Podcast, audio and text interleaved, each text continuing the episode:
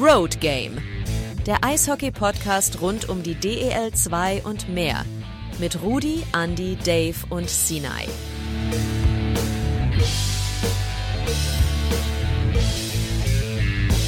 Ein herzliches Hallo an die Welt. Wir sind zurück. Road Game Folge 41.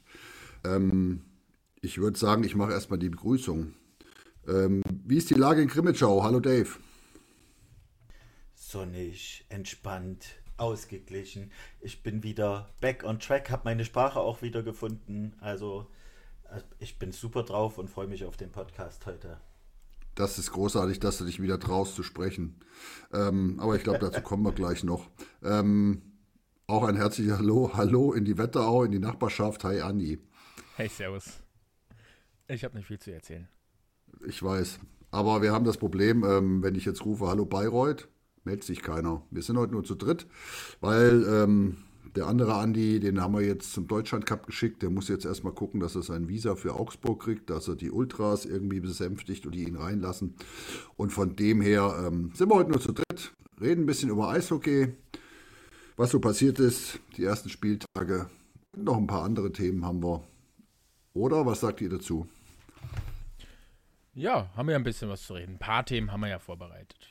Ein paar heiße Themen, ein paar, ein paar coole Themen, harte Themen. Ja, der eine wird jetzt sagen cool, der andere eher nicht so cool. Naja, gut. Wir, wir haben ein bisschen äh, Potenzial für Diskussionen mitgebracht, auf jeden Fall heute. Ja, es ist wieder ganz anders jetzt ohne weibliche, weibliche Stimmen hier. Also nochmal vielen Dank an die Sandra und vielen Dank an das positive Feedback, was wir bekommen haben. Ähm, ich glaube, das war, war, schon, war schon ein spannender Podcast. Also dafür nochmal von meiner Seite vielen Dank. Ich hatte, ich hatte viel Spaß. Dave, du auch? Ja, ich habe ja sehr fleißig zugehört und rumgestottert. ich kann es bis heute nicht erklären, was da los war. Ich war etwas aufgeregt, weil die Nationaltorhüterin da war, aber ich fand es auch mega klasse mit der Sandra. Sehr, sehr sympathisch und viele Einblicke gegeben. Also Spaß gemacht hat es auf jeden Fall. Und äh, wenn ihr also wollt, dass der Sachse wieder mal sprachloser ist, liebe Zuhörer, dann bittet doch um weibliche Gäste. Da wird er irgendwie aufgeregt. Lag es jetzt an der weiblichen oder an der Nationaltorhüterin, so wie du gerade gesagt hast? Das war schon Nationaltorhüterin. Also man, man denkt ja auch nicht, dass eine Nationaltorhüterin antwortet, wenn man sie anschreibt, ganz ehrlich. Also das war aber problemlos möglich. Ja, ähm, und ich sag, schreiben geht, aber sprechen ist dann halt ne, äh, schwieriger. ja, mal gucken. Aber, ich habe ja, ich habe hinterher auch noch, äh, wie gesagt, ein Date, das haben wir ja in der Sendung schon ausgemacht. Ähm, mit ihr nächstes Jahr, dass sie mal zu uns im Training kommt. Ich werde berichten, wenn es stattfindet. Oh ja, das wäre gut. Dann, auf dann jeden Fall ist sie momentan, momentan auf dem Eis beim Deutschland Cup. Also für alle, die, die jetzt ungefähr wissen, wann wir aufnehmen, Mittwochabends. Deutschland spielt gegen Dänemark im Deutschland Cup der Frauen, ne, Andi? Die machen Frauen und Männer. Ja, genau. Wie du das ja wusstest. Ja, äh, definitiv, ja. Ich, ich saß vorhin hier und dachte mir so, ah, stimmt, die machen auch Deutschland Cup für Frauen. Oh, ist mir erstmal bewusst geworden. Ja, ich habe irgendwie gedacht, die machen so ein Spiel nebenbei oder so. Nein, die haben tatsächlich, äh, tatsächlich äh, Deutschland Cup. Also, ja. Ja, sind nicht nur zum gut aussehen da. Ja, und ich befürchte, wahrscheinlich sind die erfolgreicher als die Männer. Aber schauen wir mal, dafür haben wir ja Spezialisten vor Ort. Genau. Lasst uns ein bisschen über die DL 2 quatschen. Die macht ja jetzt auch Pause, wie, wie die allen anderen Ligen, also allen anderen höheren Ligen in, in, in Europa. Und ähm, 17 oder 18 Spiele sind um. Wie fandet ihr die ersten 17 Spiele? Wie viel Spaß hattet ihr? Wie war die Liga? Dave, was, was hast du erlebt? Erzähl mal ein bisschen. Ja, äh, äh, also ich berichte natürlich erstmal aus Grimmitschauer Sicht und äh, mit dem ersten Saisondrittel kann man da absolut zufrieden sein. Ansonsten die Liga ist spannend. ich muss ein bisschen schmunzeln, weil wir vorher eine Absprache haben, äh, hatten. Ähm, bezüglich einer Spende, wenn wir einen bestimmten Satz sagen. Deswegen muss ich den tunlichst vermeiden. Ähm, Kassel marschiert schon wieder etwas, obwohl der Eindruck natürlich jetzt nicht direkt marschieren ist, aber sie haben als einzige Mannschaft ein deutlicheres Punktepolster. Und ansonsten ähm, sortiert sich die Liga jetzt so langsam aus. Ich bin tatsächlich überrascht äh, von unserem Playoff-Finalisten, die da im Mittelfeld rumdümpeln, aber das erklärt sich ja. Ja, und aus Grimmitschauer Sicht, wie gesagt, also ich bin äh, hellauf begeistert. Ich werde immer wieder von Jussi Torres als Trainer schwärmen und äh, würde gern von euch wissen, Andi aus der Wetterau, wie siehst du die Liga? Ja, auch ich werde es vermeiden, das zu sagen.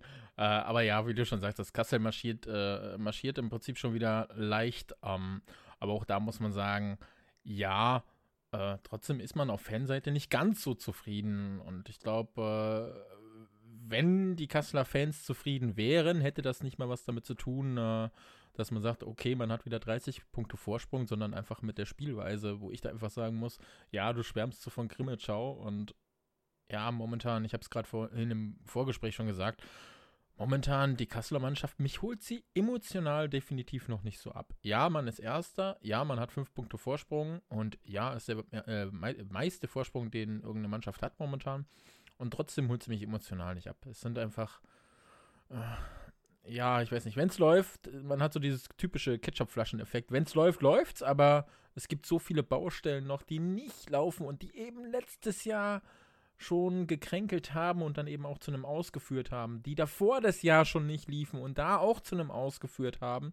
Und ja, dann muss man einfach sagen, es, es sind jetzt drei, vier Jahre. Äh, erst das Finale aus gegen Bietigheim, dann äh, das Viertelfinal aus gegen Bad Nauheim und letztes Jahr Halbfinal aus gegen Bad Nauheim. Das hat Spuren hinterlassen bei den Fans und äh, ich glaube, das ist auch der Grund, wieso es momentan sehr sensibel in den Foren und sozialen Medien abgeht äh, wenn eben auch mal eine Niederlage kommt. Ja, es läuft vieles gut, aber es läuft vieles eben auch nicht gut und äh, trotzdem kann man zufrieden sein, da wo sie stehen. Am Ende zählt das Ergebnis, aber natürlich als Fan momentan, ja. Naja, es kommt äh, für außenstehende Fans schon ein bisschen Kopfschütteln, ne? Äh, dadurch, dass man natürlich auch das Team nicht täglich verfolgt oder äh, zweimal am Wochenende unbedingt verfolgt, äh, empfindet man die Huskies-Fans schon als ganz schön erfolgsverwöhnt, das muss man ehrlich sagen, und, und die Ansprüche auch recht hoch. Soll ja aber nicht eure äh, Kenntnis in Frage stellen. Also hm. wir wissen, dass ihr keine Ahnung habt, aber das ist erstmal zweitens. Ah, nee, aber, aber ja. bin ich natürlich voll bei dir. Von außen ist es, äh, von außen betrachtet natürlich, wenn du fünf Punkte in der Liga momentan vor, also fünf Punkte Vorsprung hast auf Platz zwei, äh, ist es definitiv erstmal von außen gesehen, hm, wie können die denn? Aber, und das muss man sagen, für mich die Übertragung am Sonntag gegen Bietigheim, der Bietigheimer hat, also Moderator hat das wirklich, das Spiel war genau ein Spiel für die Fans, die momentan Kritik, Kritik äußern.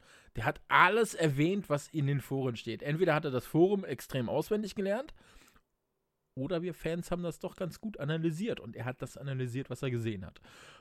Ja, dann, also, hat er, dann hat er das Forum gut auswendig gelernt. das ja, kann aber, nicht sein, dass ihr. also die Übertragung war sehr lustig, was das anging und ich muss den Moderator vom Fachlichen sehr loben, auch wenn er sehr monoton war, aber fachlich fand ich das schon sehr gut, was er gemacht hat. Äh, ja, aber ich gucke mir momentan auch ganz gerne mal Spiele anderer Mannschaften an. Tatsächlich auch die von Krimitschau, weil die einfach emotional für mich, äh, die tun mehr, die haben mehr Wille momentan zum Sieg, äh, auch wenn Kassel natürlich mehr Siege hat, aber ich weiß nicht, ich sehe dann, ich, macht irgendwie gerade ein bisschen mehr Spaß, auch mal andere Mannschaften zu sehen, die halt auch mal einen Lauf haben. Ich hake da mal ein. Ähm, du guckst gern andere Mannschaften. Ich muss zugeben, ich gucke gern andere Ligen im Moment. Was mir ein bisschen fehlt in der DL2 gerade, ist so das schöne Eishockey. Ähm, die kämpfen alle, die, die tun alle, die rackern alle und äh, das ist überall da, aber so eine Mannschaft, die richtig schönes Eishockey spielt, was ich so den Tower Stars zugetraut hätte, ähm, fehlt mir, fehlt mir so ein bisschen. Kassel macht das in meinen Augen auch sehr selten, kauft Beuren ab und an, aber ähm, da würde ich auch die Eispiraten loben. Die haben auch ab und zu richtig, richtig gute Spielzüge, aber auf Dauer ist mir das überall zu wenig. Ich hoffe, dass sich das wirklich noch ändert. Spielerisch höherklassiges Eishockey, nicht so viel gekämpft und äh, ja, da würde ich mich drüber freuen. Ja, das mal aber ich glaube, die Zeit, die Zeit für, für Schönspielereien äh, ist vorbei. Also ähm, jedes Spiel ist, ist ja verdammt, ja, also das ist Kampf und du wirst wenig Spiele sehen, wo es, wirklich spielerisch aufzulösen ist. Da, also wenn, dann verkackt eine Mannschaft richtig, sodass der Gegner richtig aufspielen kann. Aber das hast du halt derzeit nicht gegeben. Und ähm, die Frage ist auch, was verstehst du unter schönem Eishockey? Ähm, ich muss sagen, äh, ganz ehrlich, ich bin total begeistert vom Grimmitschauer Eishockey. Natürlich ist das hinten manchmal ein bisschen offen, aber hey, ich Jung, finde du hast die letzten, schön. Du hast die letzten Jahre nur Scheiße gesehen. Es ist klar, dass du, sobald es ein bisschen wieder ja, läuft. Ihr doch auch. ihr doch auch. naja, aber wir am Ende erst der Saison erst. Äh. Da, das stimmt ja. Also früher konnten die Kassler irgendwie auch mal drei, vier, vier ähm, Pucks spielen, ohne dass sie beim Gegner angekommen sind. Das hat schon mal funktioniert. Ähm, das fehlt mir halt irgendwie. Aber um gut. das zu bestätigen, was Rudi sagte, also da bin ich schon bei ihm und da haben wir uns nicht abgesprochen. Äh, es ist schon so, dass sich das irgendwie noch so anfühlt und das ist auch das, was man ja immer wieder hört. Ja, erst ab der Deutsch Deutschlandpause drüber reden und so weiter. Aber es fühlt sich immer noch so an wie, hey, wir haben gerade mal das zweite, dritte Saisonspiel. Irgendwie kommen bei so vielen die Pucks nicht an. Es läuft nicht zusammen. Bei Mannschaften, wo man auch wirklich die, das Spielermaterial ja eigentlich dafür hat. Und das ist ja auch einer der Gründe, wieso wir hier eine Wette haben. Momentan, wer sagt es als erstes, wieso das genauso ist, wie es ist. Weil es einfach bei vielen Mannschaften nicht so läuft, obwohl die Spieler da sind. Aus? Nö.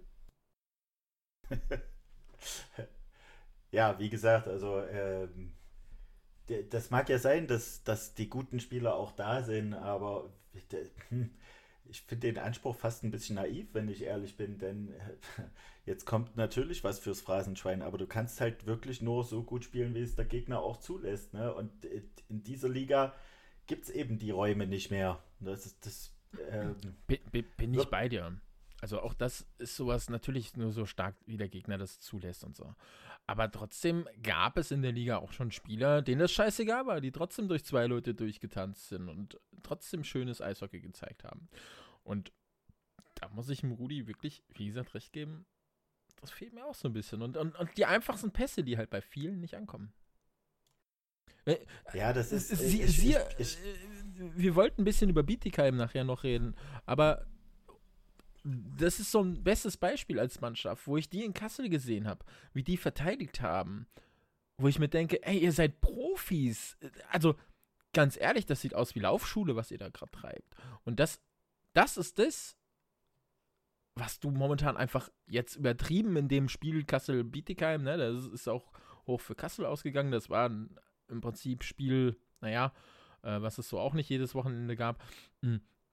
Aber es ist halt schon so, dass es überall nicht so läuft, außer in Grimmitschau natürlich, wie es laufen könnte. Ja, was nicht immer was mit dem Gegner zu tun hat. Wenn ein Pass auf zwei ich, Metern nicht ankommt, hat das nichts mit dem Gegner zu tun. Ja, ich finde die Vorstellung immer ein bisschen äh, einfach. Also natürlich, das braucht man nicht diskutieren, dass wenn ein Pass über zwei Meter nicht kommt, dass das so Standards sind, die funktionieren sollten aber es gibt, das liest du ganz oft in Eishockeyforen. Ne? So, wir haben total schlecht gespielt und wir konnten überhaupt nicht unser Spiel aufziehen und das hätte alles viel schöner aussehen können. Aber was, was ganz oft nicht bedacht wird, ist, dass da eben auch noch ein Gegner ist, der genau das versucht zu verhindern. Dass du gut spielst, dass du äh, dich schnell freispielen kannst, dass du Pässe tief bringen kannst, die neutrale Zone schnell überbrücken kannst. Das sind ja alles Sachen, wo, noch, wo ich, andere Mannschaften ein, sich darauf einstellen. Mhm. Gebe ich dir noch ein Beispiel und dann nehmen wir das Kasseler Powerplay. Kassel hat eine überragende Mannschaft eigentlich von den Leuten her auf dem Eis stehen. Wenn ich das Powerplay sehe, ganz ehrlich, das sind Profispieler, wie man so auf der Stelle so statisch stehen kann. Und da braucht mir keiner sagen, ja, hm, Trainer. Nein, du kannst als Spieler, wenn du auf dem Eis stehst, kannst du kreativ sein. Da ist nicht unbedingt das, was der Trainer jetzt, also der Trainer wird nicht sagen, stellt euch auf die Stelle und bewegt euch nicht und guckt, dass ihr das so und so macht. Wenn du als Spieler kreativ bist, dann suchst du dir die Lücke auch mal. Hm. Und sorry, das hat was einfach damit zu tun, nichts mit dem Gegner, wenn die Mannschaft statisch einfach nur da steht. Naja, aber Kassel macht doch die Lücken. Also zumindest in der eigenen Mannschaft. ja, sehr gut, genau. Die schaffen doch dann gut Räume für, für einen Unterzahlkonter. Und Tor meistens auch. Also von daher, ja, okay. Glaube, also klar, rede ich jetzt rede ich jetzt viel über Kassel.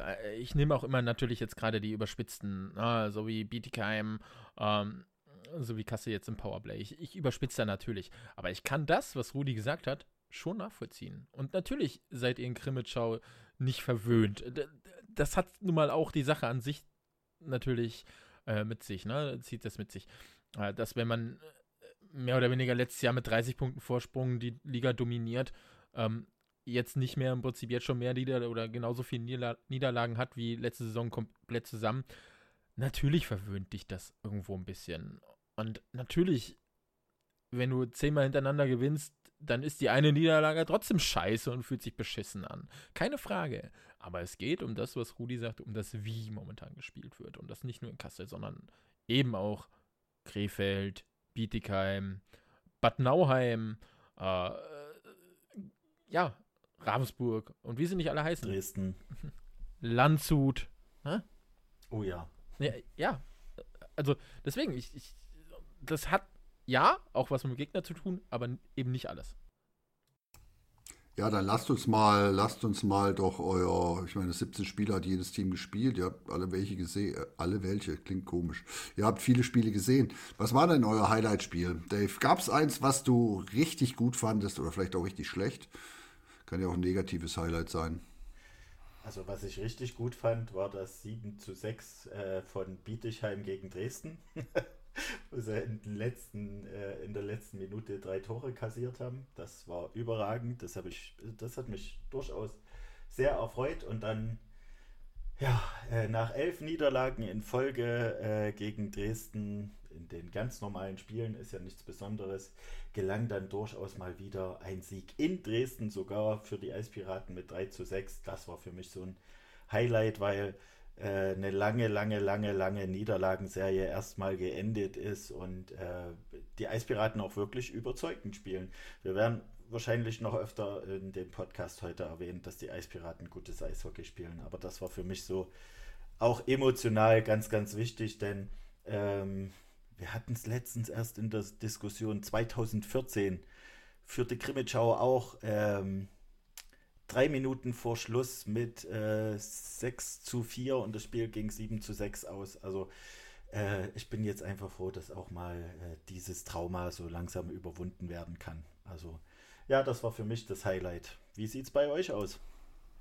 Ja, ich, ich hake mal ein, weil der Andi muss erst noch ein Highlight-Spiel finden. Ich glaube, der hat noch nicht so viele. Ich habe ich hab eins, was ich wirklich, wirklich gut fand.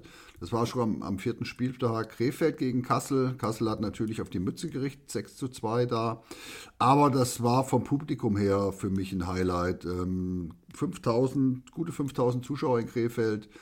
300 aus Kassel mit einem Kids Club, also einem Bus nur für Kinder und ähm, Klar, die waren alle ein bisschen enttäuscht, aber die Stimmung war halt einfach wirklich gut. Die, die schwarz-gelbe Wand äh, hat gestanden. Ergebnis war für mich als Fan schlecht, aber ähm, so an sich war das für mich schon so ein erster Höhepunkt in der Liga. Ähm, ja, das war mein Highlight-Spiel bisher. Gut, weil du das gerade anbringst. Natürlich war auch mal wieder ausverkauft in Krimitschau äh, was Besonderes im Derby gegen Selb und dann auch noch ein Sieg, aber für mich war es halt das gegen Dresden. Andi, jetzt ist, er hat schon drei Highlight-Spiele. Das ist ein bisschen enttäuschend für uns alle hier. Ne? Ähm, hast, du, hast du irgendeins, was du ein bisschen gut fandest? Naja, das, das ist ja nicht emotional. Ja, genau, also ich, ich würde einfach auch das jetzt darauf schieben, naja, drei, ja, ich glaube, der findet jeden Sieg momentan von Kremenschau einfach gut, weil er davon sei, sei die letzten Jahre einfach zu wenig hatte. Das ist halt einfach, ja, ja, wie gesagt, genau dieses, naja, man will immer das haben, was man nicht hatte. Ne? Äh, also, wenn du nur auf die Fresse kriegst, ist es halt auch mal schön, wenn du auf die Fresse gibst. Ah. Wie man merkt, dass ihr keine Ahnung habt vom Grimmitschauer Eishockey. Nee, nee, nee. Äh, doch, ich kenne das Grimmitschauer Eishockey eigentlich komm ganz auf gut. den Punkt, Junge. Normalerweise stehen sie irgendwo auf den Playdown-Plätzen, ne? Nein, ganz selten, ehrlich gesagt. nee, äh, ganz kurz und knapp. Ich habe tatsächlich keins, äh, hat zwar auch schon hier, äh, war in Kassel Saisoneröffnung gegen Kaufbeuren, aber auch das war für mich kein Highlight. Ach nee, ich, ich habe noch kein Highlight. Ich lasse mich da noch inspirieren dieses Jahr. Äh, was ich aber mache, ist tatsächlich äh, so die Enden von Spielen momentan ganz gerne gucken, weil halt tatsächlich viele in die Verlängerung oder kurz vor knapp zumindest mit einem Torunterschied so sind. Ich sepp da momentan ganz gerne mal hin und her, um einfach so die letzten Minuten zu schauen oder die, die Verlängerung. Das macht momentan ganz gut Spaß.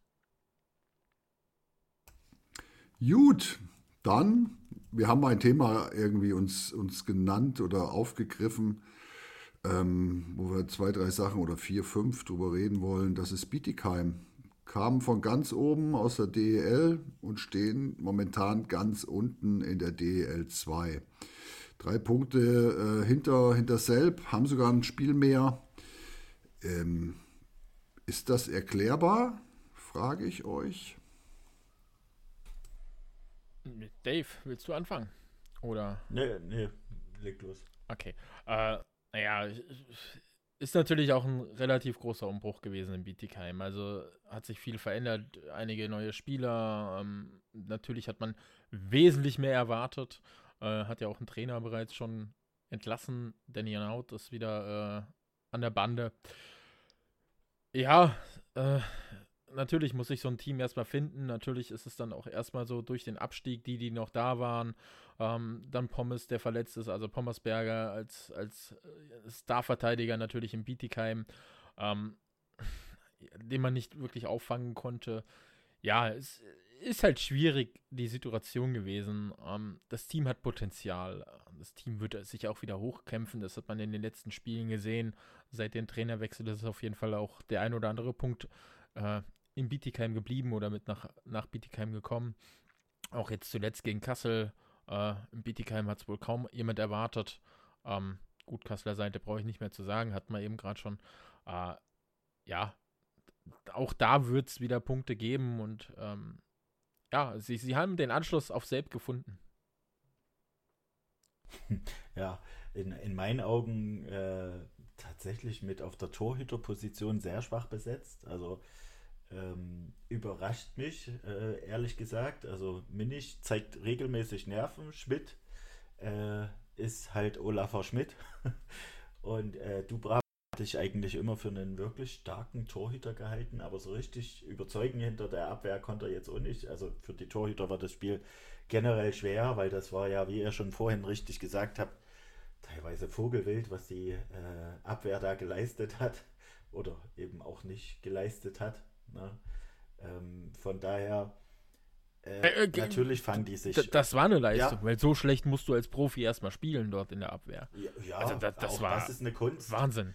Ja, aber, aber so gehst du halt nur negativ in die Geschichtsbücher ein. Das hätte man den Jungs vielleicht vorher sagen müssen. Aber ey, für Bietigheim besteht immer noch die Möglichkeit, die äh, krasseste Aufholjagd eines DL-Absteigers hinzulegen. Naja, was heißt krasseste Aufholjagd? Ne? So viele Punkte sind es ja gar nicht. Ja, komm erstmal an Selb vorbei. Äh, ja, natürlich. Du musst im Prinzip auch erstmal zwei Spiele gewinnen und die anderen müssen natürlich auch erstmal zwei Spiele verlieren. Das ist einfach so. Aber äh, ja, möglich ist es. Und wenn sie den, den Lauf, den sie jetzt haben, weitermachen, dann reden wir in vier Wochen über ganz andere Themen. Ist richtig. Über welche? Selb, Freiburg. Ach so, du meinst andere Teams, die hinten stehen. Okay. Ich dachte, du wolltest jetzt die Meisterschaft von Bietigheim schon feiern. Aber möglich ist das natürlich auch alles. Äh, du, hat vor drei Jahren auch keiner gedacht, dass die aufsteigen zu dem Zeitpunkt, wo sie ins Finale gekommen sind, ne? Äh, nein, tatsächlich glaube ich keiner. Die Dynamik, die, die sich, die Dynamik, die sich entwickeln kann in so Teams, kann und zu sehr. Und der sehr viel, viel kritisierte Danny No, ich glaube, irgendwie weiß der schon, was er tut. Ne? Also ähm, ich glaube, der, der Mann ist besser als sein Ruf. Ja, ich muss mich nochmal korrigieren. Minich hat noch gar nicht gespielt. Ich, ich wollte, da schon, ich wollte da schon was zu sagen, aber der war doch gar nicht dabei noch nicht, oder? Ja, ist richtig. Ich dachte, ich, ich dachte mir auch so, hat der schon gespielt? Hat der schon gespielt? Ja, Ach, der wird schon wissen, was er sagt. Ja, okay. Dubra das, Dubrava war, ja jetzt länger, war ja jetzt länger verletzt. Ne? Der kommt ja, ja jetzt auch erst nach der Pause wieder zurück. Von dem her ist das natürlich auch noch äh, ein Boost, den die, den die Bietigheimer mitnehmen können oder die Steelers. Also entschuldigt, liebe Bietigheimer Zuhörer, es war ein Fehler. Ich gebe es offen und ehrlich zu. Naja, Aber wenn es um Torhüter-Bashing geht, bin ich halt vorne dran. ja, stimmt wohl. Außer letzte Woche, äh, vor zwei Wochen. Außer letzte Woche. Ja, wenn die mir dann gegenüberstehen, dann finde ich die alle super. Oder sitzen. Oder sprechen. Oder sitzen. Oder, wenn, ja. wenn ihr jetzt nichts mehr zu Bietigheim habt, hätte, hätte ich einen spitzen Übergang. Ja, mach, mal, mach mal einen Spitzenübergang. Ja, Dave, jetzt kommst du ins Spiel. Ähm, Bashing. In Landshut ähm, gab es böse, böse Spruch, Spruchbänder, oh Gott, schwere Sprache, gegen den Trainer Vogel. Ähm, Stimmungsboykott gab es. Im Derby. Im Derby gegen, gegen Rosenheim, was echt peinlich ist, ein Drittel lang äh, keine Stimmung zu machen von den Ultras, nicht von den Fans. Das ist ganz und das, wichtig. Und, und, das nach vier Jahren, wo man das erste Derby wieder hat, ne? Ja, ja, ja. Ähm, Dave, deine Meinung dazu? Ultras, ich meine, wir machen jetzt ein ganz großes Fass auf, glaube ich, ein ganz großes, äh, großes Ding. Aber ähm, hau mal raus, du hast ein paar Sachen vorbereitet. Also tatsächlich habe ich mich mal ein bisschen hingesetzt und ein bisschen recherchiert zur Ultraszene, damit wir einfach auch mal eine andere Gesprächsbasis haben, weil äh, bisher ist die Diskussionskultur ja eher in die Richtung Ultras braucht kein Mensch oder Ultras sind super. So äh, differenziert wird selten. Ähm, deswegen habe ich mich da einfach mal auf die Suche gemacht, was ist, was bedeutet denn eigentlich Ultra zu sein? Ne, ähm, was natürlich sofort ins Auge fällt, sind die Choreos. Äh, darf, ich, darf ich ganz kurz unterbrechen? Wieso musstest Na, du dich da lange für, auf die Suche machen? Wir haben einen Zamboni-Hooligan hier bei uns im Team. Ja, aber das ist ein Hooligan, das ist schon ein Unterschied. Okay. Da wird, da wird stark differenziert. Aber okay, du, du, du wirst es gleich erzählen. ja, ja, genau. Äh, also du, du kannst dich hier nicht mit einem Hooligan äh, unterhalten. Das ist eine völlig andere Welt. Ne? Das ist, wenn du, wenn du äh, Kassler und Nauheimer vergleichen würdest. Das ist okay, dann äh, erklär uns mal das äh, ganze Konstrukt. Also äh, ganz einfach gefasst, ne, es handelt sich um fanatische Anhänger, deren Ziel es ist, ihren Verein immer und überall bestmöglich zu unterstützen. Das ist so das Credo, unter denen die Ultras auch unterwegs sind. Ist ja an sich erstmal ein schönes Credo. Ne? Äh, ich meine, jedes Team freut sich auch über den Support. Ich will aber das mal noch gar nicht so sehr werten. Was macht, macht die Ultraszene so ein bisschen aus? Die akustische Unterstützung, oft gibt es einen Capo, der hat ein Megafon, es gibt viele Trommeln, Fahnen, Doppelhalter, ähm, Konfettiregen, bengalische Feuer und so weiter und so fort. Ne? Also diese Szene fällt schon auf, auch in den Stadien. Ne? Und die, die es, äh, haben halt auch ein Stück weit die Stimmungshochheit. Äh, Hoheit. Ähm, sie organisieren und finanzieren ihre Choreos selber, indem sie einfach auch Fanartikel von sich selber verkaufen. Ähm, und sie lehnen Unterstützung durch Sponsoren ab. Ähm, was bei der Ultraszene ein bisschen interessant ist, was nicht immer verständlich ist, weil auf der einen Seite unterstützt man den Verein, auf der anderen Seite ähm, kritisiert man die Geschäftsführung. Ich meine, das machen, äh, macht ihr in Kassel ja auch gern, da seid ihr ein bisschen Kassel Ultras. ähm, aber was so, so ganz großes Credo ist, ist äh, die Kommerzialisierung des Sports. Ähm, ich kann dazu ein kleines Beispiel geben. Als es jetzt äh, um dieses Hockey-Triple in Klingenthal ging, war bei den Ultras äh, von Krimitschau auch die Diskussion, ob man daran, äh, daran teilnimmt, weil es eben im Rahmen der Kommerzialisierung so ist. Ne? Und ja, was, was auch ich muss da immer ein bisschen schmunzeln, aber ihr werdet sicherlich gleich was dazu sagen. Was es auch oft gibt, sind Proteste gegen Willkür und Repression von Ultragruppen durch die Polizei. Also das ist nicht der beste Freund und Helfer der Ultragruppen. Und äh, diese Proteste richten sich auch gegen Stadionverbote und gegen die Datenerfassung, wo man jetzt äh, ja als Fan auch diskutieren könnte, ob man das gut findet, wenn die Polizei unbedingt Daten erfassen muss. Ähm, ja, es, es, es, gab jetzt ja eine, eine große Diskussion, weil eine Blockfahne gestohlen wurde. Das ist somit das Heiligste, was man als Ultra hat. Ja, ähm, ich habe mich da mal tatsächlich im Fußballbereich bedient. Ähm, die, es gibt eine Zaunfahnenwertigkeit. Ich habe mich da bei dem K-Block von den äh, Ultras von Dynamo Dresden äh, belesen und ähm, die, das ist somit die höchste Regel. Die Wertigkeit einer Zaunfahne bestimmt auch ihren Platz. Zaunfahnen, die immer und überall dabei sind, haben eine höhere Wertigkeit als die, die nur ab und zu bei Heimspielen hängen. Alte mehr als neue, gedruckte Zaunfahnen kommen gar nicht in Frage, sondern nur genähte oder gemalte. Je länger eine Fahne dabei ist und je öfter sie hängt, desto näher darf sie in die Blockmitte. Neue Fahnen müssen sich dieses Privileg erst erarbeiten und dürfen deshalb am Anfang immer nur erstmal an den Rand des Blockes. Ähm, geht die Zaunfahne verloren an andere Vereinigungen, äh, Ultragruppierungen, ähm, das, äh, dann ist die Gruppe angehalten, beziehungsweise ist so ein ungeschriebenes Gesetz, löst sich die Gruppe auf. Ne?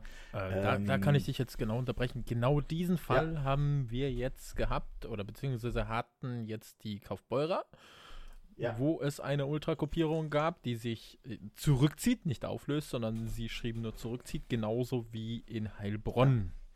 Ja. Äh, Geschichten dazu, Hintergründe, wie das passiert ist, könnt ihr sicherlich irgendwie im Internet finden. Äh, Kaufbeuren wurde es wohl irgendwie von einem DL-Club, also von Fans eines DL-Clubs auf irgendeiner Raststätte äh, entwendet und bei Heilbronn war es wohl äh, ja, auf einer, auch irgendwie beim Aussteigen und alle waren sie schon nicht mehr da, waren schon nur noch die Hälfte da und dann muss wohl auch irgendeine andere Ultragruppierung, man weiß nicht genau von wo, gekommen sein und diese Zaun vorne halt geklaut haben. Daher auch, äh, ja, auch, das war für mich so, wow, so krass ist es im Eishockey schon gekommen. Äh, ja, das war für mich so leicht überraschend und ja, soweit sind wir schon. Naja, damit äh, wurde halt auch wieder die Aufmerksamkeit auf die Ultraszene erstmal gerichtet. Das ist auch der Grund, weswegen wir heute drüber reden. Ne? Ähm, diese Aktion ähm, mit veröffentlichten Statement online und der Auflösung der Gruppe ähm, oder Umorganisation der Gruppe ist, ist natürlich ja, Grundlage für, für das heutige Thema gewesen. Ähm, was man davon halten soll, äh, dazu also ich gebe gleich noch ein Statement dazu, was ich davon halte. Ich würde nur kurz erstmal noch weiter im Text machen. Ähm, einfach weil das ganz gut jetzt mit reinpasst. Es steht ja immer die Frage, warum ist es denn der schwarze Block? Ne? Das interessiert ja ganz viele und äh, es zeigen auch wenige Fans dafür unbedingt Verständnis, weil das Credo ist ja, ich unterstütze meinen Verein. Und dazu habe ich tatsächlich was gefunden. Naja, äh, was mich doch etwas mit Fragezeichen hinterlassen hat. Denn die Aussage ist, wir tragen keine Trikots, falls mal was passiert, damit man nicht identifiziert werden kann. Das fand ich sehr interessant, dieses Statement. Ne, weil, wenn ich mir nichts zu Schulden kommen lasse, dann äh, muss ich mir ja auch keine Sorgen machen, wenn ich identifiziert werden sollte. Ist meine Meinung. Ne? Aber das ist so ein bisschen der Hintergrund, weswegen dann eben einheitlich aufgetreten wird. Und ähm, ja, ihr könnt gleich gerne was dazu sagen, was, wie, wie ihr das empfindet. Ähm, und ich stelle so ein bisschen jetzt äh, die Diskussionsthese auf, Ultras sind der Untergang der Fankultur.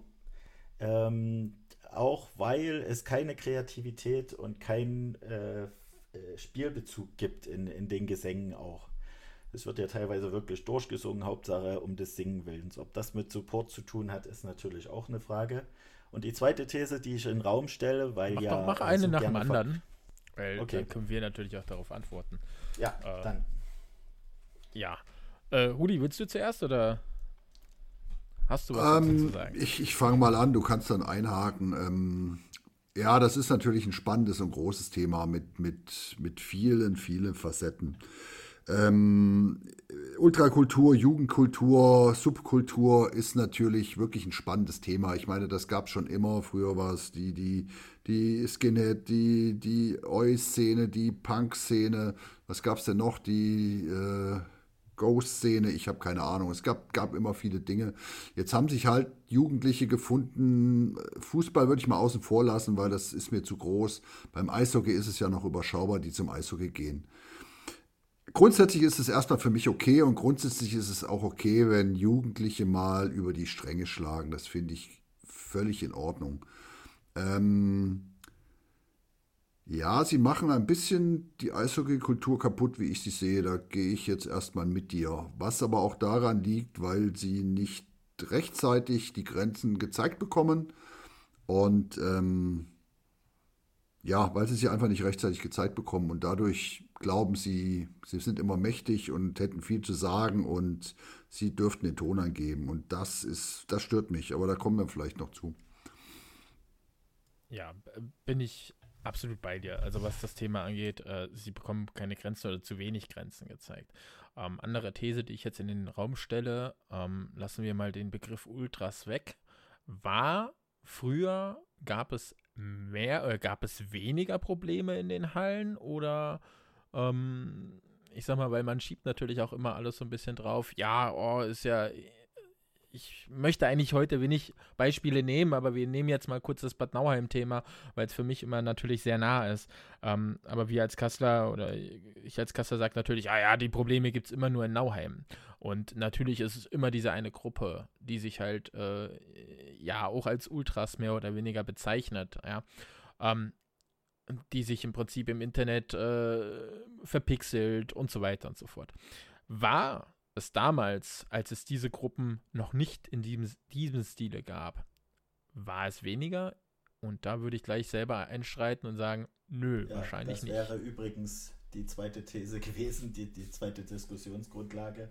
Jetzt ging es ja ähm, eher so um, um Stimmung und in, mhm. in die Richtung, inwiefern sie da Okay. Auch, äh, für, äh, für, die, für die Stimmung muss man sagen, äh, das, was ich so mitbekomme, natürlich auch da wieder nur meine kleine Blase. Ähm, in Kassel, jein. Äh, ja, sie, sie, machen, sie machen Stimmung, definitiv. Ähm, viele machen sich abhängig von dieser Gruppierung.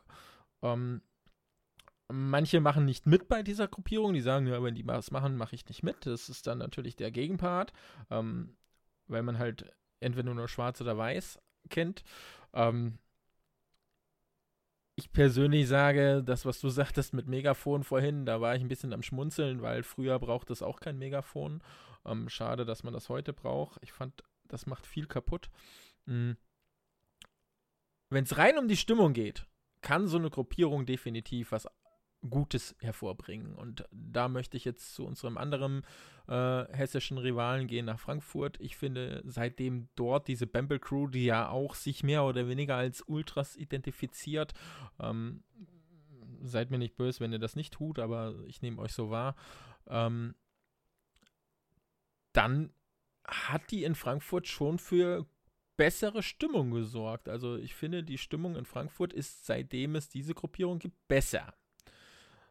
Also. Ja, da, da hake ich aber gleich mal ein, weil ich das ganz, ganz anders sehe. Ich habe jetzt einige Spiele schon in letzter Zeit live dafür ähm, sehen dürfen und die Stimmung kommt nicht aus der Crew, die Stimmung kommt aus dem Stadion. Das ist das Faszinierende. Da gibt es leider oder es gibt Klatschpappen und die übertönen die komische Crew mit anderen Dingen. Also das hm, würde ich nicht so sagen. Also ganz im Gegenteil. Okay, dann passt nur der Zeitpunkt, so seitdem Frankfurt ein bisschen besser Stimmung gemacht. Äh, zu dem, zu dem, äh, ja, dass die halt da sind.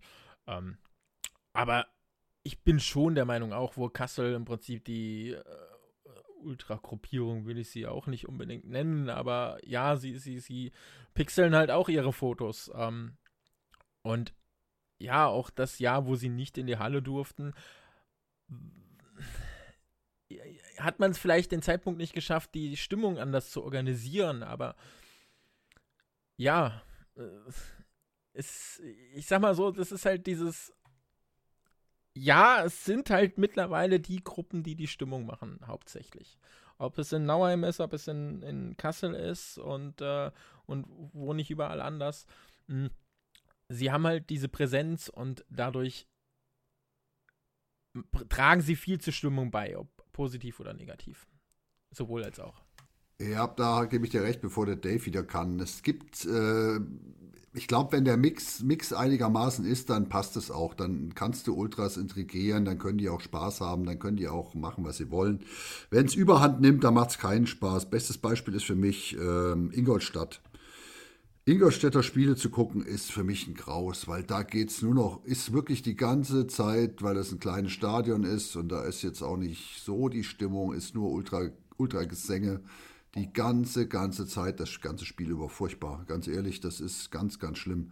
Wenn du, wenn du andere Stadien nimmst, geh nach Köln, geh nach, geh nach München und so, die haben auch Ultras, aber da, die, die, die versuchen wenigstens das Publikum noch mitzunehmen. Und dann ist es für mich okay. Also von dem her, ähm, der Mix mal, macht's, glaube ich. Darf ich mal eine Zwischenfrage stellen, ob wir die jetzt beantworten oder spät nach hinten ziehen? Aber was sind denn Ultragesänge? Ultragesänge sind, sind Gesänge, die sehr monoton, dauerhaft und oft wiederholt werden. Und zwar immer die gleichen. Egal wie das Spiel steht, egal was los ist, egal ob Pause ist, egal ob der Torwart da liegt.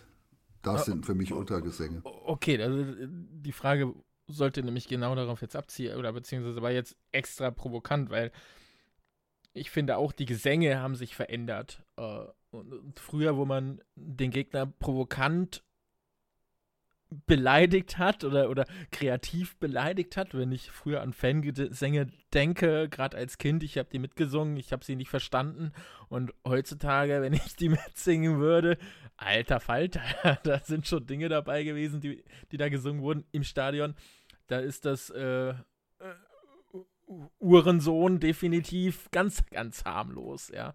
Aber ja, Früher war es halt schön verpackt, heute ist es halt gerade raus, äh, Hurensohn-Gesänge, so für mich. Ja, und, und das, ist, das bestätigt ja das, was du sagst. Es ist halt oft dieses Monotone, ja, und natürlich auch, wenn man jetzt sagt, äh, Hurensohn, Hurensohn, aber auch, es gibt halt wenig Textlieder noch, also so, wo, man wirklich kreativ ist. Ich unterstelle jetzt mal auch äh, eine steile These, können wir gerne diskutieren dass solche Ultragruppierungen natürlich ähm, ja auch Support organisieren und strukturieren, aber äh, dass sie auch verhindern, dass die Fanszene sich selber organisiert und strukturieren. Also, ähm, dass man sich außerhalb dieser Gruppe wiederfindet. Es kann jetzt sein, ich romantisiere das, ne? So, dass äh, du sagtest gerade, wo ich jünger war und zum Eishockey gegangen bin, kamen die Gesänge auch von selber waren aber teilweise einfach nur Abwertung des Gegners. Ne? Ähm, jetzt sind es halt äh, zwei Drittel lang Beweihräucherung des eigenen Teams mit ab und an mal Mittelfinger zeigen. Provokationen gehören halt auch dazu. Aber meine These ist, die verhindern so ein Stück weit, dass die Fangruppen sich auch selber organisieren. Jetzt könnte unser Bayreuther-Fan wahrscheinlich ein bisschen was dazu sagen, denn da sind die, naja, Ultras gar nicht so stark vertreten und da, da passiert schon viel über die Fans selber. Allerdings äh, müsste man da tatsächlich diskutieren, wie wirkt sich das auf die Stimmung aus. Und da muss ich ehrlich sagen, also Bayreuth ist in dem Zusammenhang echt, ja, es, also zumindest was sie in der DL2 dann abgeliefert haben, eher ja, wenig auffällig gewesen. Also dann hilft so eine Gruppe vielleicht sogar, die, die das gut koordiniert. Wie seht ihr das? Äh, absolut, ist ja das, was ich eben sagte. So eine Gruppe kann definitiv positiv sein. Und das, das ist halt immer so dieses Schwarz und Grau denken, äh, dieses Schwarz und Weiß denken. Es ist halt nicht alles Schwarz und Weiß. Ne? Es ist, äh, sie tragen auch in vielen Standorten zur Stimmung bei. Und, und ob es jetzt in Kassel oder Bad Nauheim ist, ich lasse Frankfurt jetzt weg, weil Rudi das ja gerade nicht bestätigt hat, was ich sagte oder mein Gefühl war. Ähm, aber man muss ganz klar sagen, in, in Bad Nauheim gerade, wo, wir auch schon eine Sendung hatten, wo wir sie als beste Stimmung gesehen haben, ist halt die Ultragruppe, die für diese Stimmung sorgt. Ja. Und, und Jetzt hatten wir aber vorhin, da will ich noch mal ganz kurz reingehen. Jetzt hatten wir vorhin Landshut als Beispiel. Ne? Äh, so eine Ultragruppierung, äh, die, die polarisiert, ganz klar. Ne? Braucht man nicht diskutieren. Aber wenn jetzt eine Ultrabewegung entscheidet, wir boykottieren jetzt in einem Derby dann bedeutet das doch gleichzeitig auch, dass die durchaus, das kann auch ein positiver Aspekt sein, aber durchaus auch einfach Unruhestifter sind, weil in dem Moment geht es doch nicht mehr ums Team, sondern das waren dann eben Spruchbänder auch gegen, gegen Heiko Vogler. Ja, es ja. gab Spruchbänder dort an diesem Spiel, äh, die von anderen Fans auch den Ultragruppen da aus der Hand gerissen wurden wohl. Also die müssen wohl ganz tief unter der Gürtellinie gewesen sein und gar nicht so geil gewesen sein. Äh, ich konnte leider, ja? Genau, jetzt kommen wir nämlich wieder zum Thema. Es geht nicht um Ungelstift, es geht um Wichtigtour. Und da geht es mir, ist es mir ziemlich wurscht, ob das Ultras sind oder andere Leute. Wichtigtour und wichtig nehmen wir ganz ehrlich, Dave. Ich meine, ich habe in der ersten DL2-Saison in Kassel, glaube ich, fast alle Spiele gesehen, ob auswärts oder, oder zu Hause, also live äh, im Stadion. Bin ich auch ein Ultra, weil ich da alles fahre? Bestimmt bin ich ein Ultra. Aber ich glaube, ich bin kein Wichtigtour, der anderen Leuten vorangibt, äh, was sie zu singen haben. Und ich bin auch keiner, der anderen Leuten eine Fahne dauernd im Spiel vor der Nase wedelt, damit die das Spiel nicht sehen. Also von dem her geht es am Ende, ähm, wie immer im Leben, eigentlich um Höflichkeit, um Freundlichkeit und ähm, dass man einfach nur Dinge tut, die man tun sollte. Das ja. ist am Ende das ganze Spiel. Und wenn wenn dann die, die, äh, die Vereinsvorsitzenden oder die, die das Sagen haben, die Leute machen lassen, was sie wollen, dann funktioniert es halt nicht.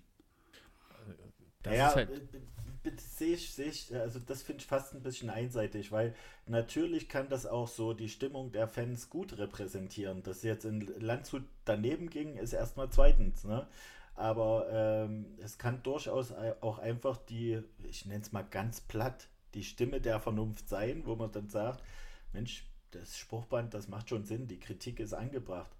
Die, äh, du wirst ja nie die, die komplette Ansicht von 2000, 3000, 4000, 5000 Leuten vertreten. Das, das äh, geht gar wirst, nicht. Wirst, ja. wirst du nicht, Dave. Aber da sind wir im Prinzip genau bei dem, bei dem Schwarz- und Weiß-Thema.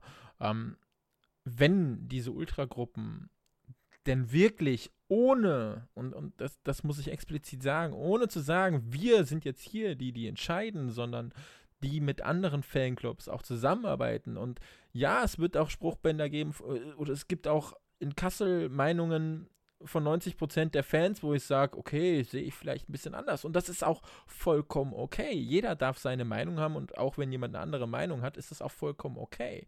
Aber es sollte halt die Mehrheit repräsentieren. Und wenn in Landshut, und da sieht man eben genau das, wieso Ultragruppen eben so negativ behaftet sind, äh, sich hinstellen, alleine entscheiden, aus einer Gruppe von, ich sage jetzt mal, ich weiß nicht, wie viel es in Landshut sind, 20 Leuten heraus, das ist jetzt die Meinung von uns 20 Leuten und wir repräsentieren jetzt alle Fans und wir gehen die jetzt an, dann kann das halt nicht sein. Ja, also dann sehe ich halt einfach da eine falsche Richtung. Und ich bin schon der Meinung, dass Ultragruppen ja negativen Ruf haben, aber definitiv was Positives sein können. Aber solange, und das, das ist für mich einer der Zeichen, äh, was Rudi sagte, immer im Rahmen der Vernunft. Äh, solange man sich auf Fotos im Internet oder die, die man halt selber auf der eigenen Webseite veröffentlicht äh, oder auf der Facebook-Seite oder oder oder vermummen bzw. Ähm, ähm, ähm, verpixeln muss, spätestens dann habe ich irgendwas zu verheimlichen. Und, und da meine ich nicht, mein Arbeitgeber guckt da drauf und ich war vielleicht krankgeschrieben, sondern das ist ja eine kollektive, wir verpixeln uns, weil man soll uns nicht erkennen, man soll nicht unsere Daten. Entschuldigung, wenn ich in ein Stadion gehe und nichts zu verheimlichen habe und da, dort Party mache, also ich habe doch nie Angst gehabt und ich bin jemand, äh, der auch laut ist in dem Stadion, der auch mal was anstimmt und der auch mal vorausgeht. Keine, keine Frage, ich bin auch wirklich jemand, der Party macht im Stadion. Aber ich muss mich nicht verpixeln, weil ich, weil ich mich an die Regeln halte. Und ich muss mich nur verpixeln, und das ist das, was du vorhin meintest, naja, warum ziehe ich schwarz an? Naja, wenn ich mich an die Regeln halte, kann ich mich auch schwarz, bunt, äh, pink, sonst wie anziehen, dann spielt das keine Rolle. Und das Jetzt ist die Frage, also ja. natürlich, das ist so ein, so ein Credo, wie gesagt, innerhalb der, der Ultraszene. Ne? Ähm, lassen wir das mal wertfrei stellen, die, äh, stehen. Die haben das für sich als Credo genommen. Jetzt ist natürlich die Frage, ähm, war es denn früher, wir romantisieren ja auch ein Stück weit, wirklich besser? Ähm, weil, also werden wir konkret, auch Ultras sind manchmal übergriffig untereinander, äh, da werden Fangruppen attackiert. Du hast vorhin das Beispiel genannt, auf dem Parkplatz überfallen zu werden, ist schon ein, ein gewisses Extrem. Aber bleiben wir mal in den Stadien. Ähm, war es denn früher wirklich besser? Gab es da nicht genauso Nein. Provokationen, also, Ausschreitungen? Ne? Also, also ich, ich wer jemals am Essen die, warte, warte, warte, warte. Ich finde es immer, immer ein bisschen einfach, nur die Ultragruppierung in dem Sinne mit Gewalt gleichzusetzen, äh, weil das war früher, wie gesagt, auch da. Ne? Wir reden es bloß teilweise weg. Rudi, du wolltest als erstes. Ja, ich wollte nur erzählen, natürlich war das nicht so. Ich meine, wer früher zum, nach Essen zum Westbahnhof beim Eishockey war, der weiß, was da abging. Aber das waren am Ende dann auch äh, Kollegen, die vom Fußball rüberkamen und da irgendwie sich kloppen wollten. Natürlich war das nie besser und ich würde jetzt auch nicht sagen, dass alle Ultras irgendwie, äh, hat ja auch, glaube ich, keiner getan, hier äh, kriminell sind oder Schläger. Das ist, ist natürlich Blödsinn. Ähm, nichtsdestotrotz die Regeln sind die Regeln. Und das, nur darum geht es am Ende. Und wie gesagt, ich finde auch die Stimme, die mal über die Stränge schlagen. Das ist völlig okay für Jungs und Mädels in dem Alter. Ja, ganz ehrlich, so, solange im Prinzip keiner und äh, körperlich oder psychisch verletzt wird und das ist nur oder Fahnen geklaut werden oder Schals geklaut werden von kleinen Kindern oder so, das genau. geht halt gar nicht. Also solange wir nicht in den strafrechtlichen gegenüber anderen Personen kommen. Und das klingt jetzt auch schon wieder so ein bisschen abmildernd. Mein Gott, wenn jemand eine Wunderkerze anzündet oder, oder ich sag mal im, im kontrollierten Rahmen irgendwelches leichtes Feuerwerk, äh, möchte ich jetzt auch da nochmal sagen, leichtes Feuerwerk. Ja, mein Gott, das ist dann so, in der Halle ist das vielleicht wirklich sehr dumm, ja. Ähm, dann steckt da auch nicht viel äh, Intelligenz dahinter. Aber wenn man das jetzt zum Beispiel in Grimmitschau macht und so, so ein Blinker-Ding anmacht, was wirklich keinen verletzt, ja, mein Gott, da kann man in Anführungszeichen Scheiße, möchte ich nicht gut reden, aber kann man drüber hinwegsehen. Wenn man sich aber dann schlagen muss, und da will ich nicht Grimmitschau Bad Nauheim jetzt, äh, wer da angefangen hat, völlig egal. Aber wenn körperliche Gewalt, Diebstahl, ähm, Sachbeschädigung, etc., dann hat das eben einen anderen Grund. Und, und war das früher besser? Nein. Auch Kuttenträger waren nicht alle oh Kult und uh, ihr macht nichts. Früher wurde sich auch gehauen. Aber ich glaube, und da, das ist aber ein gesellschaftliches Thema, was natürlich wir mit einem Eishockey-Podcast überhaupt nicht äh, aufnehmen können. Es ist ja generell die Hemmschwelle zu Gewalt, zu Straftaten ist runtergegangen. Und ja, ich glaube, das ist einfach ein Wandel der Zeit, wo wir uns leider, leider, leider dran gewöhnen müssen. Ich persönlich, und das wäre mein kleiner Abschluss dazu, würde mir halt wünschen, dass man in Fanclubs oder in, in ich sag mal, gibt ja die, die Fanvertreter und an den Standorten, dass man sich da einfach wieder mehr zusammentut, eben gegen Gewalt. Und das kann auch mit der Ultragruppe zusammen sein, weil, wie ihr ja auch schon gesagt habt, die sind nicht immer für die Gewalt. Ähm, aber dass man da einfach mal wieder mehr Zeichen setzt, wenn irgendwelche Aktionen passieren, äh, dass man einfach sich auch dagegen positioniert und ja, mein Wink mit dem, äh, äh, mit Wink mit dem Zaunpfahl Richtung Bad Nauheim, dass man einfach auch als Verein sagt, hey, auch wenn wir es nicht waren, trotzdem finden wir es oder finden wir es scheiße und das, man kann sich ganz klar dagegen positionieren. Und das würde ich mir einfach wieder viel mehr wünschen, dass man in den Eisstadien gegen Gewalt arbeitet. Finde ich ein super gutes Schlussstatement. Ich äh, hänge nur noch eins an zu, zum Relativieren. ähm, tatsächlich, die Gewalt ist gar nicht mehr geworden. Der Fokus darauf ist nur äh, größer geworden. Also es ist auffälliger, auch durch, durch die sozialen Medien wird es eben mehr besprochen, aber an sich, äh, die, die, Gewalt ist nicht äh, objektiv mehr geworden. Das ja, jeder hat ein Handy dabei, jeder nimmt es auf. Es ist, steht genau, mittlerweile im genau. Internet. Früher hast du es nicht im Videotext genau. gesehen, da hat keiner, keiner drüber geschrieben. Das muss man bedenken. Ne? Es wird aus der Emotion raus auch teilweise ein Erlebnis äh, geschildert, was objektiv am Ende äh, wahrscheinlich gar nicht so schlimm wird. Aber dann haben es halt zehn Leute mehr gelesen und die sagen, das kann doch nicht sein. Und diese Ultrakopierung oder diese Gruppierung aus äh, diesem Fanbereich. Ne? Und schon äh, zieht das Kreise. Aber Ähm, da spielen auch die sozialen Medien eine Rolle, aber ihr habt recht, wir sind ein Eishockey-Podcast, wir müssen jetzt hier keine Sozialanalyse machen. Deswegen, Meister Rudi, wie sieht's aus? Wollen wir zum nächsten Thema gehen?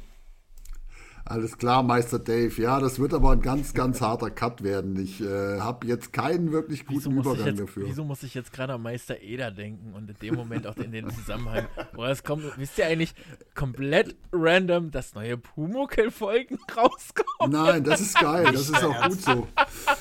Was? Wie geil. Ja. Äh, aber großartig. Also, lass uns mal kurz das Thema aufgreifen, ja, für alle ja, äh, älteren Pumuckl ich glaube, irgendwann im Dezember, ich glaube 11. Dezember oder was, RTL Plus.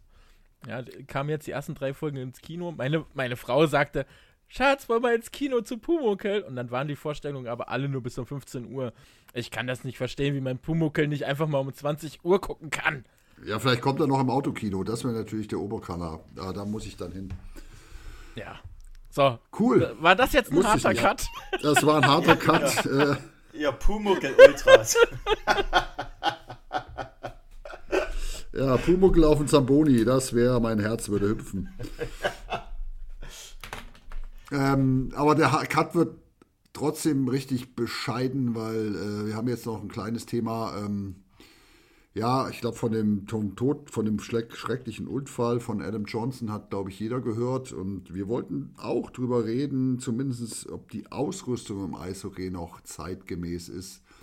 Ähm, ja, schmeiß die These mal in den Raum. Ist die Ausrüstung im Eishockey zeitgemäß? Äh, Dave, ich lasse dich mal, weil ich, ich kenne mich natürlich mit Ausrüstung ein bisschen aus. Deswegen lasse ich dich erstmal. äh, im Vorgespräch schon eine sehr spannende Diskussion. Ich hoffe, ihr bringt das jetzt hier rein, weil nur im Vorgespräch würde es uns nicht viel nützen. Ähm, hm. Ich habe auch mit Freunden darüber diskutiert und äh, ein Kumpel von mir brachte eigentlich ein ganz gutes Statement. Es sind halt erwachsene Menschen, die Entscheidungen äh, treffen und man muss äh, einem erwachsenen Menschen auch eine gewisse Freiheit zugestehen, zu entscheiden, welche Schutzausrüstung möchte ich anlegen und welche nicht. Hierzu muss ich allerdings sagen, das äh, berühmt-berüchtigte Beispiel, dass der Sackschutz 100 Jahre vor dem Helm im Eishockey erfüllt, äh, erfunden wurde und eingeführt wurde, äh, ist für mich da sehr charakteristisch. Und ich bin der Meinung, ähm, man kann eben nicht alles überlassen und sollte äh, nicht nur an die Vernunft appellieren. Was dann passiert, äh, bei manchen sieht man überall in den Medien ähm, in meinen Augen gilt es hier die Arbeitnehmer und das sind die Eishockeyspieler in dem Moment einfach bestmöglich zu schützen. Und für mich gibt es da ehrlich gesagt keine zwei Meinungen, was das angeht. Ich bin äh, absolut davon überzeugt, dass es notwendig ist und ich finde es umso härter, dass es erst so ein traumatisches Ereignis geben musste, dass äh, darauf reagiert wurde. Also die Penny, Penny DL führt ja ab 01.01.2024 diesen Halsschutz äh, verpflichtend ein und äh, Vermutung liegt nahe, dass die DL2 natürlich mitziehen wird. Jetzt du, Andi, bitte.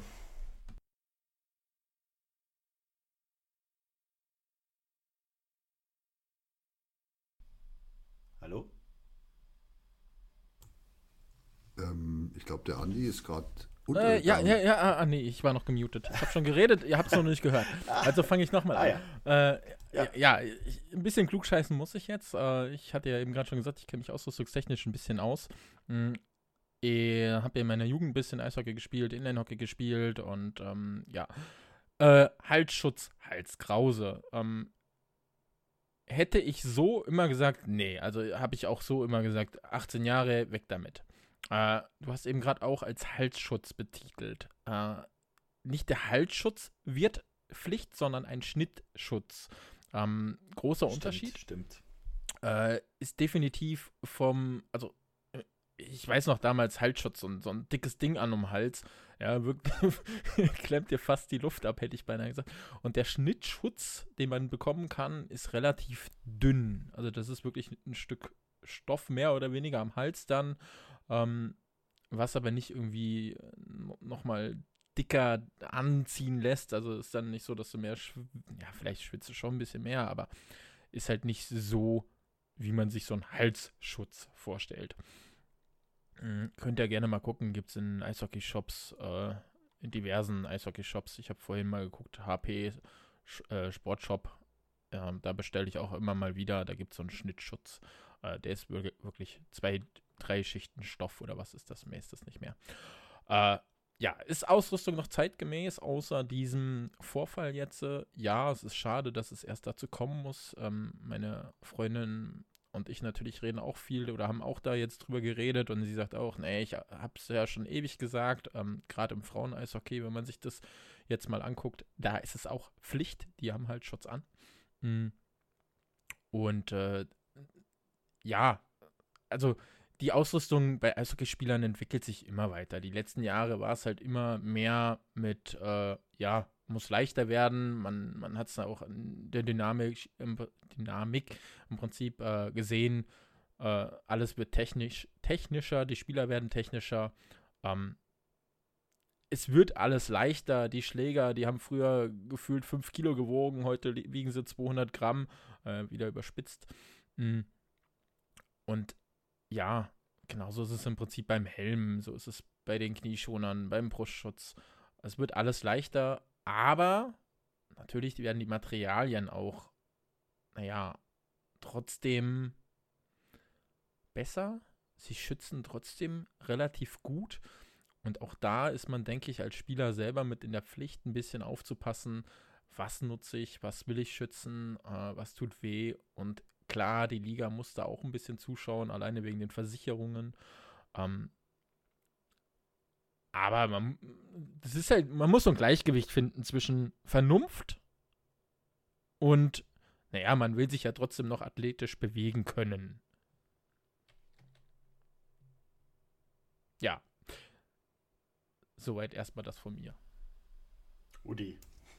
Oh, ich habe da gar nicht so viel hinzuzufügen. Wir haben vorhin diskutiert. Ich bin der Meinung, die Eigenverantwortung sollte auch noch äh, mitbedacht werden. Und wenn jemand meint, er spielt irgendwie äh, Eishockey ohne Tiefschutz, dann soll er ohne Tiefschutz spielen. Das ist dann sein Problem als Beispiel. Aber ähm, so richtig, wie gesagt, ich, äh, dieser Aktionismus, ich weiß nicht, das ist schwierig. Aber mein Gott, wenn sie es einführen, führen sie es ein. Ich kann da jetzt nichts gegen sagen. Von dem her ist das für mein Leben okay. Eben gerade Nahaufnahme von einer dänischen Spielerin und da, da geht es ja weiter. Wir reden hier gerade, schauen gerade nebenbei so ein bisschen Frauen-Eishockey. Ähm, Frauen, das ist wieder so, das, das, das grenzt gerade wieder an den, äh, naja, der Teamschutz wurde 100 Jahre vor dem Helm im Prinzip eingeführt naja, Frauen müssen ein Gitter tragen an dem Helm oder beziehungsweise Vollvisier. Muss nicht ein Gitter sein, kann auch ein Kunststoffvisier mehr oder weniger sein. Aber die müssen ein Vollvisier tragen. Bei Männern ist nur das Halbvisier und das ja auch erst seit gar nicht so langer Zeit äh, verpflichtet. Ja, ich gehe da mal von aus, wenn die amerikanische Profiliga jetzt kommt, die werden das wahrscheinlich auch anpassen. Da wird sich das auch nach hinten durchsetzen, aber am Ende sind die Frauen einfach schlauer als die Männer. Ich meine, äh, Punkt. Also ich muss sagen, ich spiele auch mit halb. Okay, meine Frau ist auch. Ja, okay. Na, äh, ich will aber zu diesem, ich, also zu diesem äh, freiwillig entscheiden äh, tatsächlich noch was sagen, weil da widerspreche ich dir auch, Rudi, weil da hört einfach auch die Entscheidungskraft des oder des Einzelnen auf. Das geht weit darüber hinaus, ähm, es betrifft ja dann tatsächlich nicht nur traurigerweise den, den Spieler, sondern es betrifft die Zuschauer, es betrifft die Betreuer, es betrifft die Mitspieler. Es mussten jetzt äh, viele Menschen mit ansehen, wie vor ihren Augen ein Mensch verblutet. Und äh, das ist ein traumatisches Ereignis und dementsprechend, äh, nee, also in meinen Augen ist dann die Aufgabe eben wirklich auch dafür zu sorgen, dass der bestmögliche Schutz gewährleistet wird. Und wenn es die Schutzausrüstung gibt, dann sollte man die auch nutzen. Ja, ich meine, wir haben natürlich jetzt gerade durch diesen Vorfall auch den Blick komplett da drauf. Ne? Das darf man auch nicht vergessen. Es hat jahrelang keinen interessiert, ob ein Halsschutz ja oder nein. Im Prinzip ist es jetzt durch diese Aktion. Und ja, natürlich, das ist musste erst wieder was passieren. Ja, auf den Straßen ist es auch oft so, es muss erst was passieren, damit an der Schule im Prinzip eine Ampel gebaut wird. Ja, vorher wird halt auch nicht gemacht, einfach professorisch. Ja, äh, meistens ist es halt erst zu spät. Aber natürlich muss sich diese Ausrüstung auch immer weiterentwickeln. Der Sport wird immer schneller. Es ist der schnellste Mannschaftssport der Welt. Ähm, und ja, es ist wichtig, dass jeder Spieler sehr gut geschützt ist. Ob man da bei der Ausrüstung anfangen muss? Ja, kann man definitiv, weil irgendwo muss man anfangen. Aber für mich gäbe es dann noch das Thema und ja, würde noch ein weiteres Fass öffnen und wir haben uns schon gefragt, haben wir genug Themen für heute? Ja, haben wir. Wir haben eine Stunde voll, Stunde fünf Minuten und ich könnte noch eine halbe Stunde darüber reden.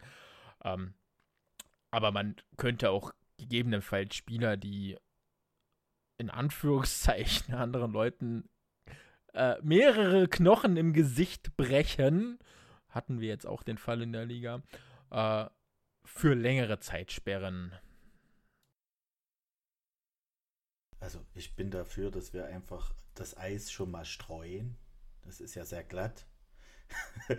Damit wir jetzt eben nicht das nächste Thema anfangen, habe ich jetzt einfach mal einen platten Spruch gedrückt und äh, ja, ich würde sagen, wir gehen so langsam über in das nächste oder Moment, den Abschluss. Wir, wir, können das, wir können das Thema ja noch kurz als aktuell machen. Äh, habt ihr den Check mitbekommen von Reed Duke gegen äh,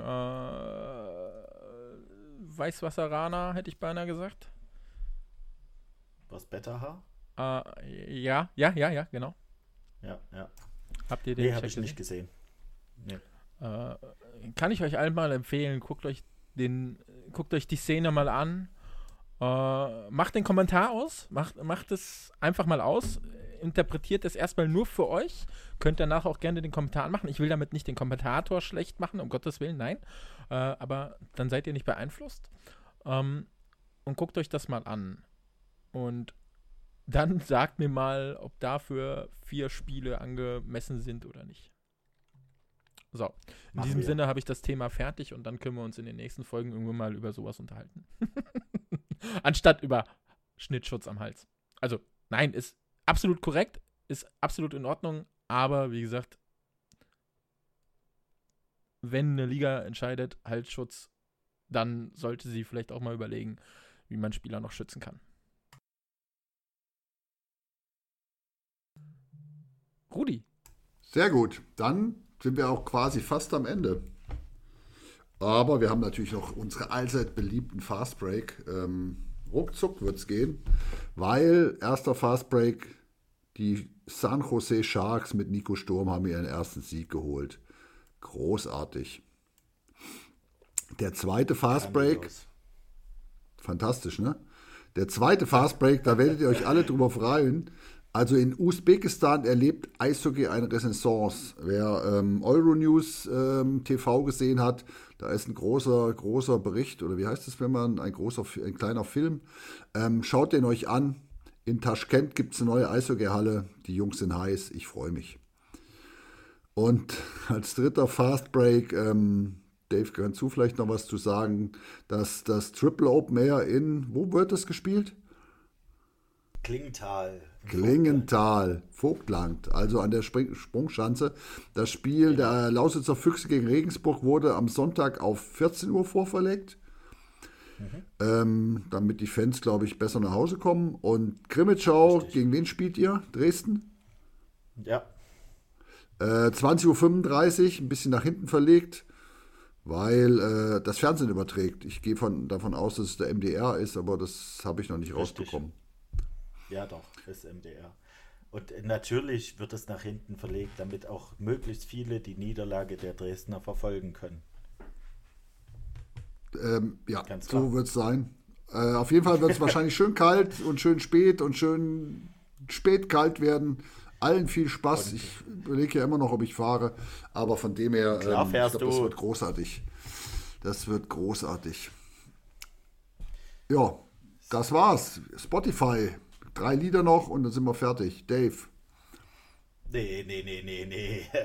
Wir lassen Andi nicht mehr am Schluss. Andi. Ja. Warum nicht? Warum nicht? ich verstehe ich nicht. Was soll das denn? Ich werde ich werd immer äh, was Lieder Erklär ich dir im Off.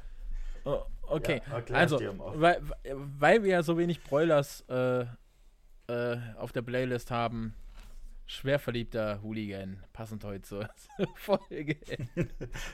Rudi Gan. genau. Ja, be- bevor, bevor Dave dann macht, mache ich dann erstmal, äh, da ich endlich mal wieder jetzt demnächst ein bisschen auf Tour gehen kann mit feine Sahne Fischfilet. Komm mit aufs Boot live. Ich freue mich drauf, im Dezember wieder ein paar Konzerte zu sehen. Und ähm, ja, deshalb dieses Lied. Und bei mir natürlich äh, stimmungsmäßig, ich bin total glücklich, deswegen auch passend. Fahre in Urlaub mit glücklich.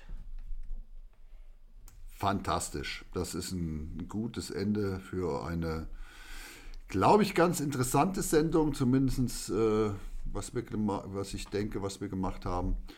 Ähm, ich würde sagen, von meiner Seite aus sage ich danke fürs Zuhören. Schreibt uns in die Kommentare, ob ihr das okay fandet, ob ihr es gut fandet. Ja, hinterlasst uns mal ein bisschen mehr Feedback und so.